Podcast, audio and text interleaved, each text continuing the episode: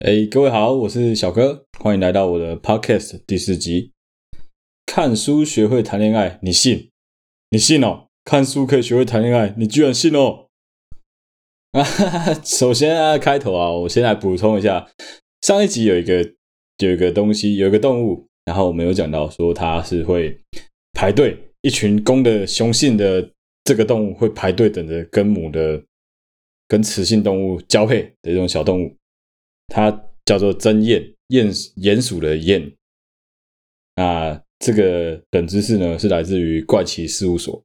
啊，其实我是一个超级喜欢看一些很无聊冷知识的人。啊，怪奇事务所完全都打到我。然后这本书其实蛮推荐大家可以看一看的。好，那我们就直接进入今天的主题吧。看书学会，看书就可以学会谈恋爱，这种屁话你信哦？为什么有这个主题？最近啊，我有一个跟我从算是我大学最好最好的的内裤交吧。这个家伙，他说他的同事推荐了他两本书，然后我稍微翻了一下，这两本书是在讲一个一个一个一个概念，在告诉你说，男生啊，在告诉男生说你要怎么建立自己的自信心。那有关于爱情的书籍啊，老实说，我觉得那全部都是屁话，干，根本是害死人。我朋友跟我说，他的很多想法跟那本书讲的一模一样。他居然把那两本书都看完了。他说他很多想法跟这两本书一模一样。啊，我说啊，如果说这两本书写的这种啊，你怎么还没有女朋友？对吧？就是你还是找不到适合的对象啊。这两本书的重点在哪里？这两本书的重点在，他居然是在教，我觉得这真他妈超级瞎了。这两本书居然是在教你说，你要如何建立你自己的自信心。然后呢，下一步是什么？下一步是透过建立你的自信心来让女孩子倒追你。干，到底在攻杀小啊？你他妈的到底在攻杀小？可以稍微动动脑吗？什么叫做建立自信心之后，让女生反过来主动追你？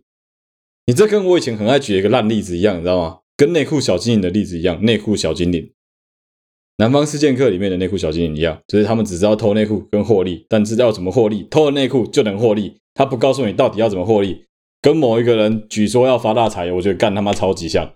就是嘴啊，就是胡乱，到底在讲三小？然后因为这个实在是太强了，这东西实在是太有趣了，我就很无聊的去查了一下这个作者他的粉丝专业，有我有七个朋友追踪这个人，然后这七个人都是男生，这七个人都他妈单身狗，哈哈哈，干人超闹啊！你他妈的！你是恋爱，他他他号称自己是两性专家，两性专家，结果你的追踪者都没有对象，那这还叫什么狗屁两性专家？你你根本就只是在教男生说你要如何建立你的自信心，让女生远离你而已，你根本就不是教他们说让女生靠近他们了，不要再乱讲了，真的不要再这样乱教了，这跟什么很像，你知道吗？这跟我们那时候读大学的时候啊，加藤鹰来台湾出书一样。他出了一本书，是在告诉男生说你要怎么教你说怎么让女生潮吹的书。干，我还他妈特地去翻了那本书，根本来乱呢，那真的是也是来乱的。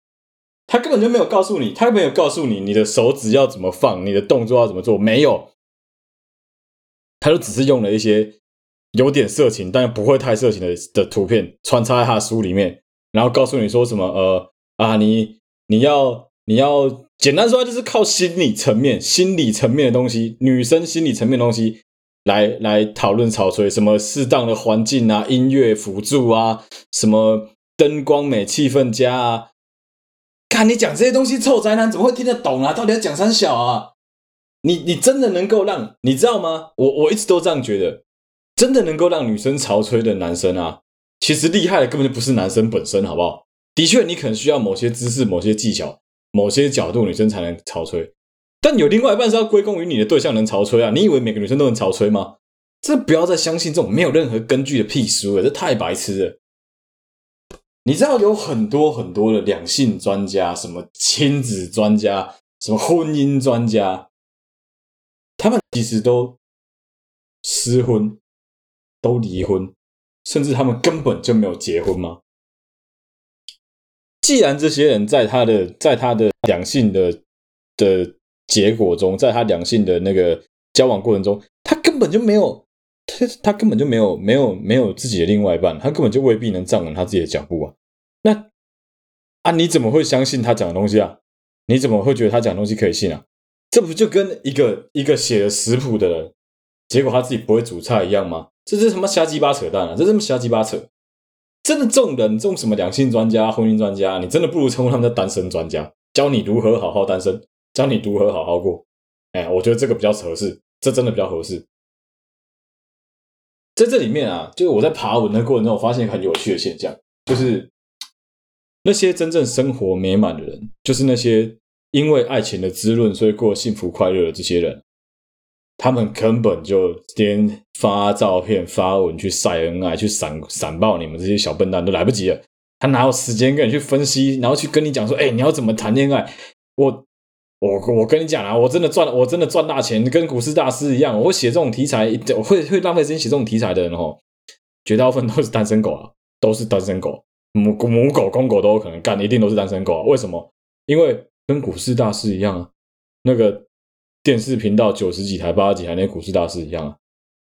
他如果真的这么聪明，他知道明仔载多几 G 也可以多几 G 的，他自己买就好了。他为什么？他知道哪一只涨，哪一只跌，他干嘛跟你讲？他自己内心就好了。他买起来赚就好。他教你怎么看盘，攻杀小叮当，他妈超好笑，这真的超级瞎的。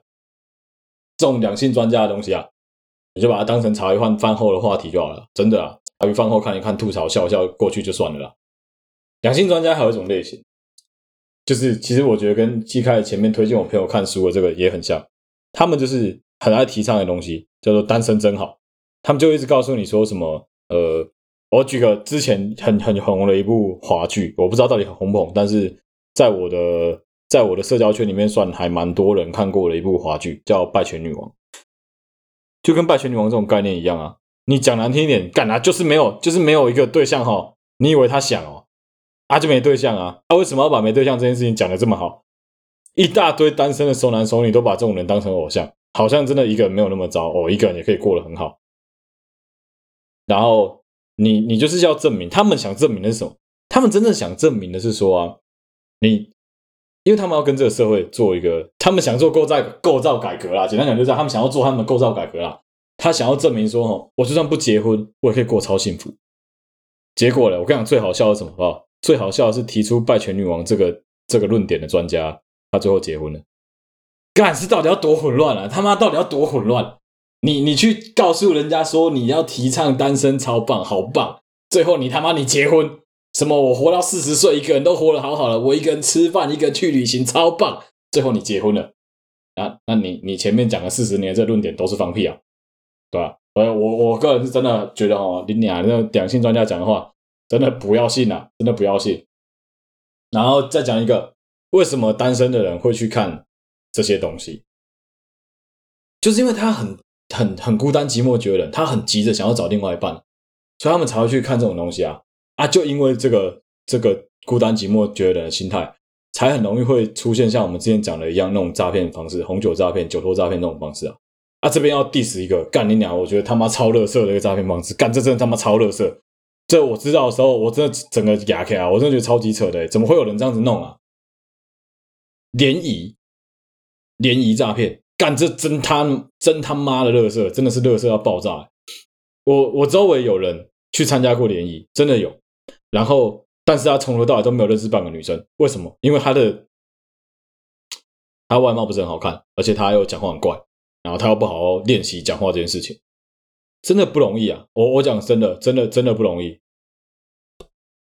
他们去参加联谊，然后哦，这个联谊诈骗，我先讲这个联谊诈骗啊，就是就是新闻之前就有报道过啊。你去参加联谊，然后你可以约会的对象就很多个嘛，因为就是这样慢慢约会，约会，约会，约会，约会这样很多个。然后你知道，其实那些参加联谊的女生很有可能是来打工的吗？他们是公司要求他们来跟你联谊的，所以从头到尾你们都不可能。怎么样？你们都不可能啊？对吧？那些是工读生，怎么会有可能？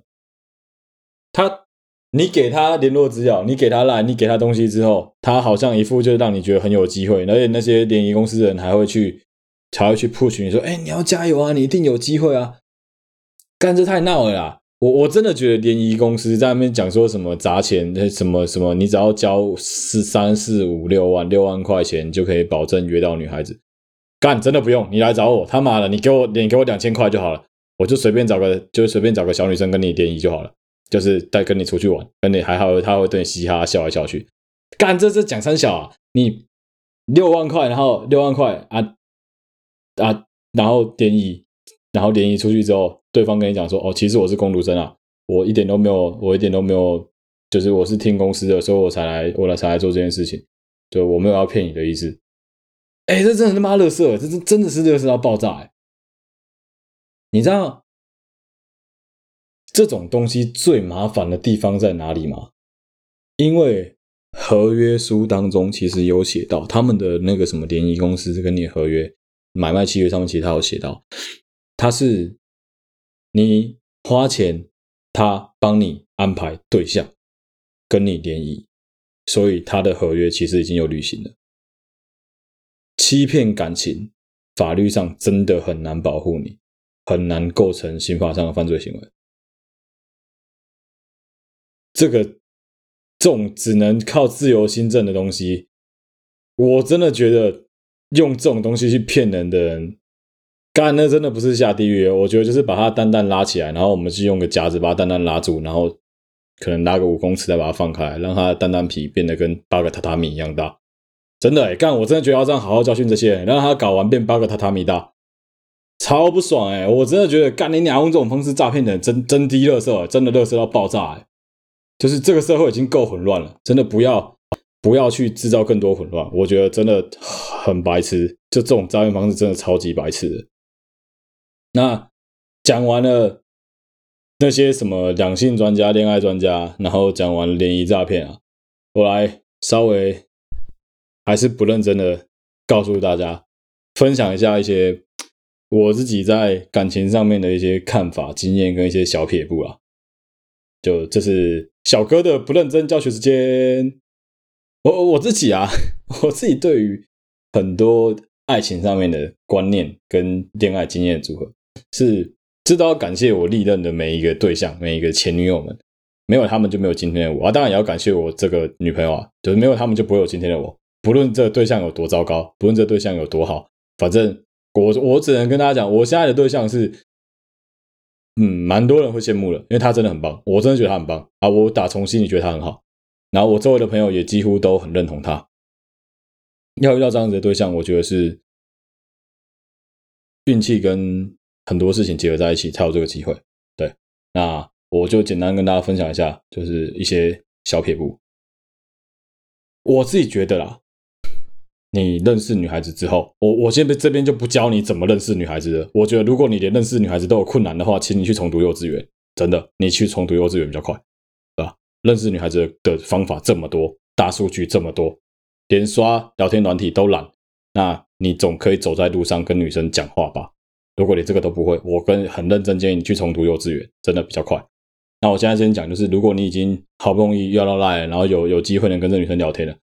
我觉得你就是要展现你的自信心的时候了。那什么怎么展现自己的自信心呢？我觉得是什么都聊聊看，什么都试试看。然后，如果你已经开始跟他有点在暧昧，有点小暧昧了，然后你约会想跟他约会，你约他约三次都约不出来，应该怎么做呢？很简单，换对象。你不要把时间浪费在一个这种觉觉得矜持很好玩的女生身上。啊，也不要把时间浪费在一个不给你机会的男生身上。这是一个很速食爱情的时代，不要再去相信那些什么。哦，没有，我只是想要多考验他，我只是想要多等等。别啥给啦，没人无这水平的啦。你公姐开白天啊，你你有你有本事，你有你有本事，你就不会在这边跟我嘻嘻哈哈。你早就有女朋友，你早就有男朋友，你早就有对象了啦。不要去相信这些人啦，你反而应该相信的是什么？你知道吗？不是不给干，是不给你干，真的啦。他可能就是在某方面跟你合不来，就这样子啊。你的选择权跟主动权永远要记得，一定要掌握在自己的手上。不是说因为对方的应对你就陷入，你就自己陷在里面无法自拔。我举个最简单的例子，我以前高中的时候写过一段干超级低中二的文章，我写说我会为了这个女孩子的上线下线，我的心也跟着上线下线。干他妈超中二，但是我觉得超中肯，就是不真的不要这样子，你不用为了他的上线下线，然后你陷在其中无法自拔。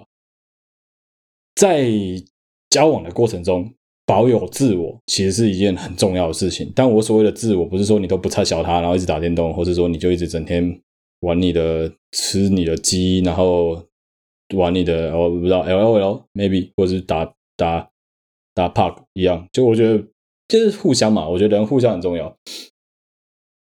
在两个人交往的过程中啊，其实最重要的一件事情，在追求也是最重要的事情是什么？是不要再去相信人家跟你讲说什么呃啊，爱情最重要就是妥协，没啥么好妥协啦，别个可以公个加委屈的，没有人在爱情里面是这么可怜，非得妥协不可。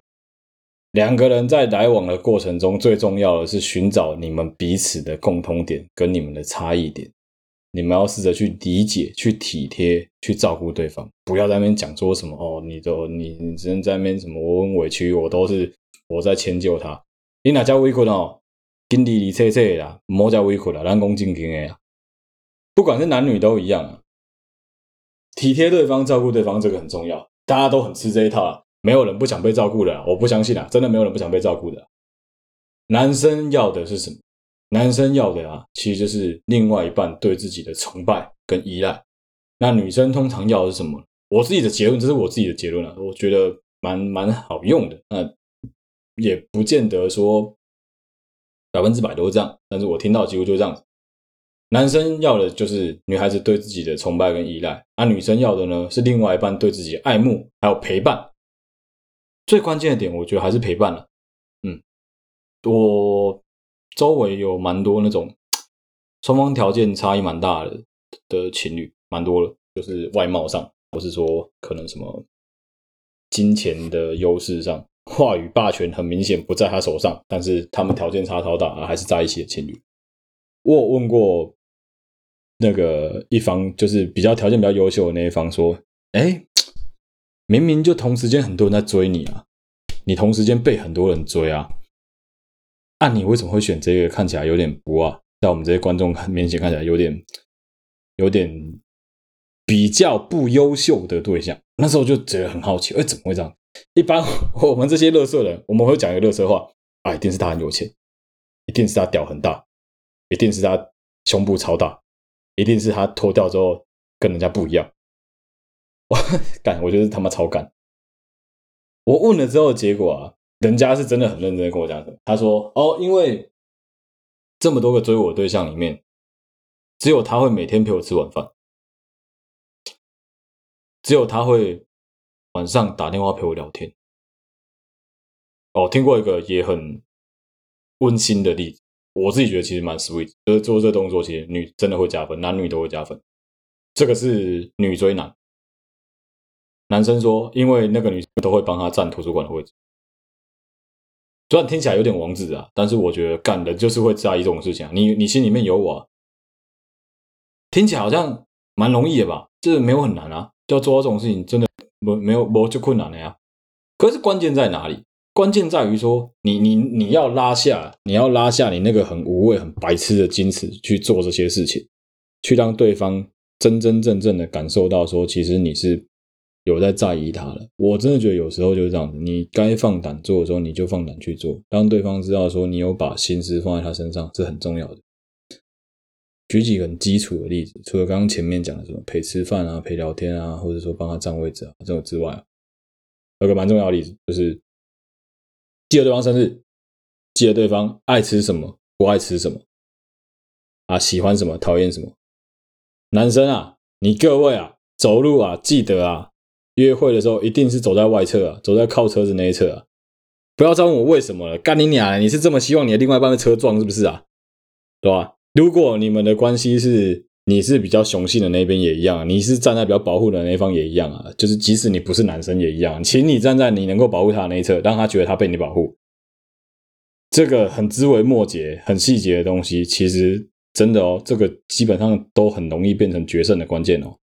有些女生、有些男生，因为已经当王子、当公主当习惯了，他被有点小宠坏，他就是会喜欢这个东西哦。也是很明确，他就是会很很很很能感受到这个东西哦，这是真的啊。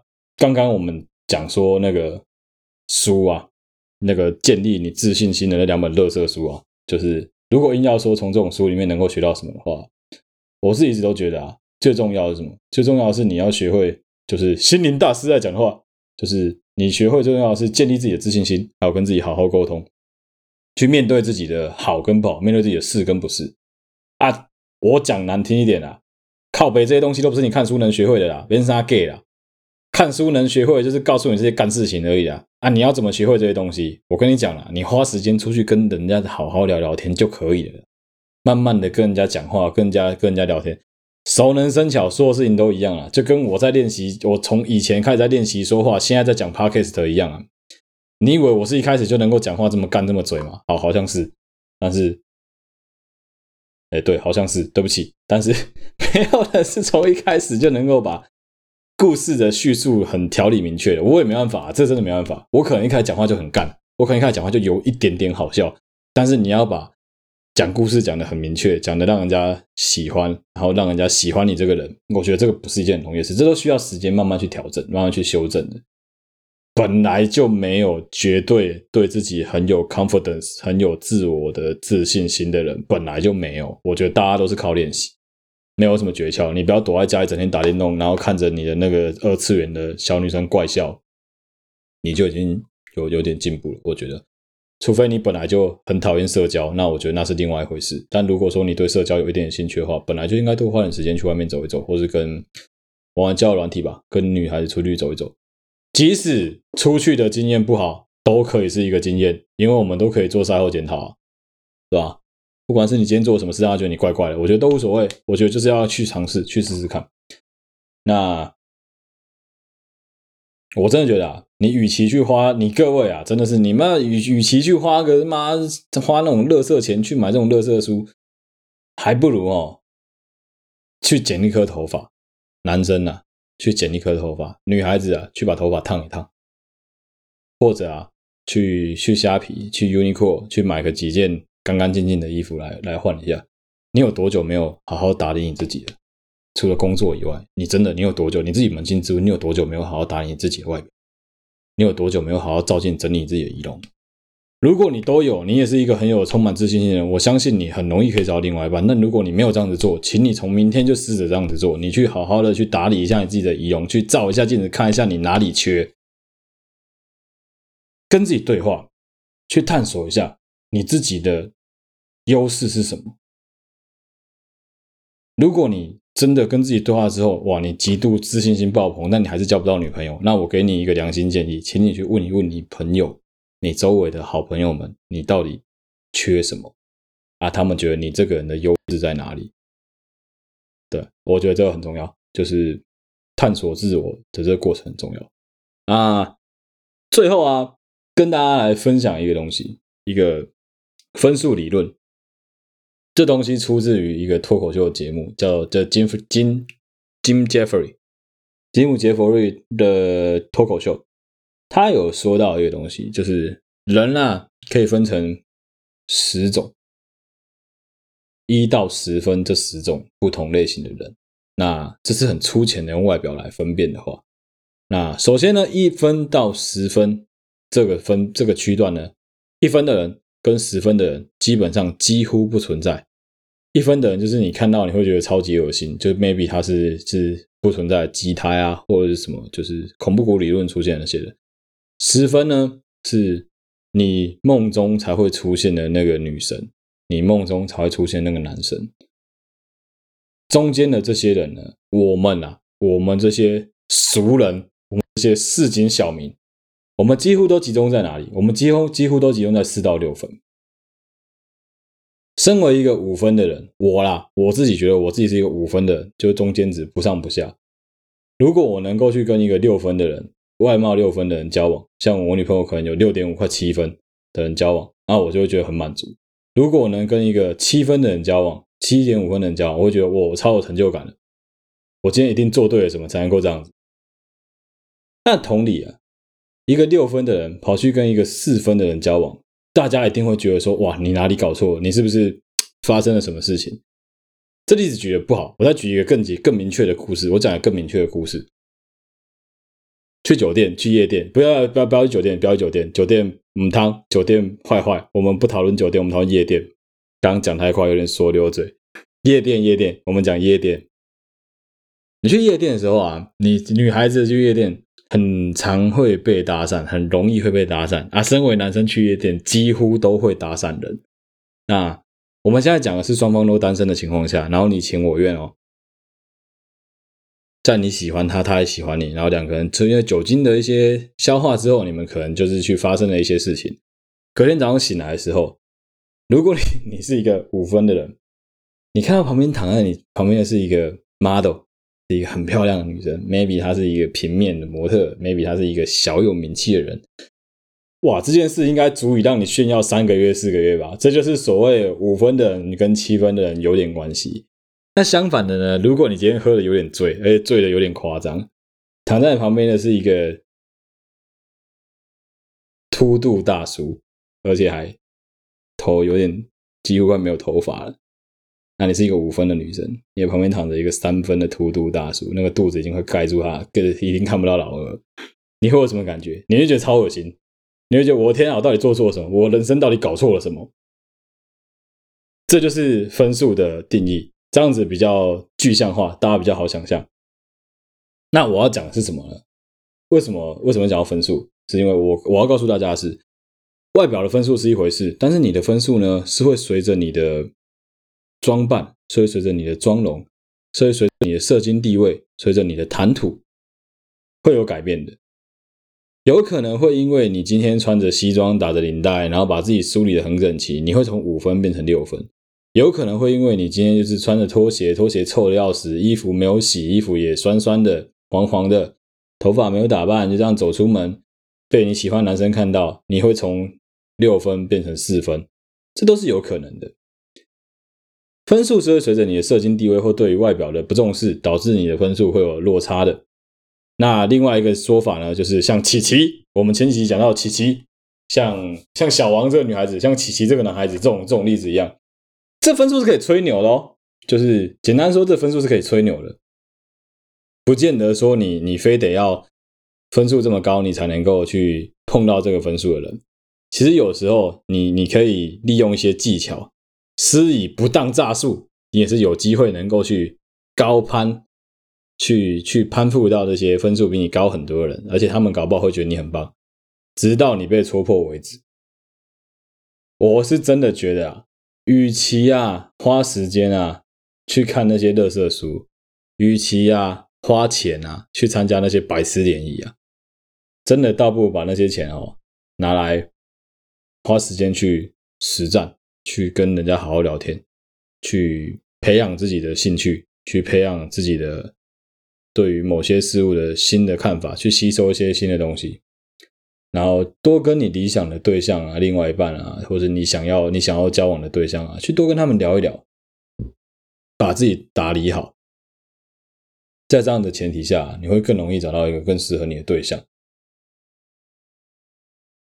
看书啊，真的真的不可能会让你学会怎么好好谈恋爱，看书也不可能能够让你。多建立多少自信心？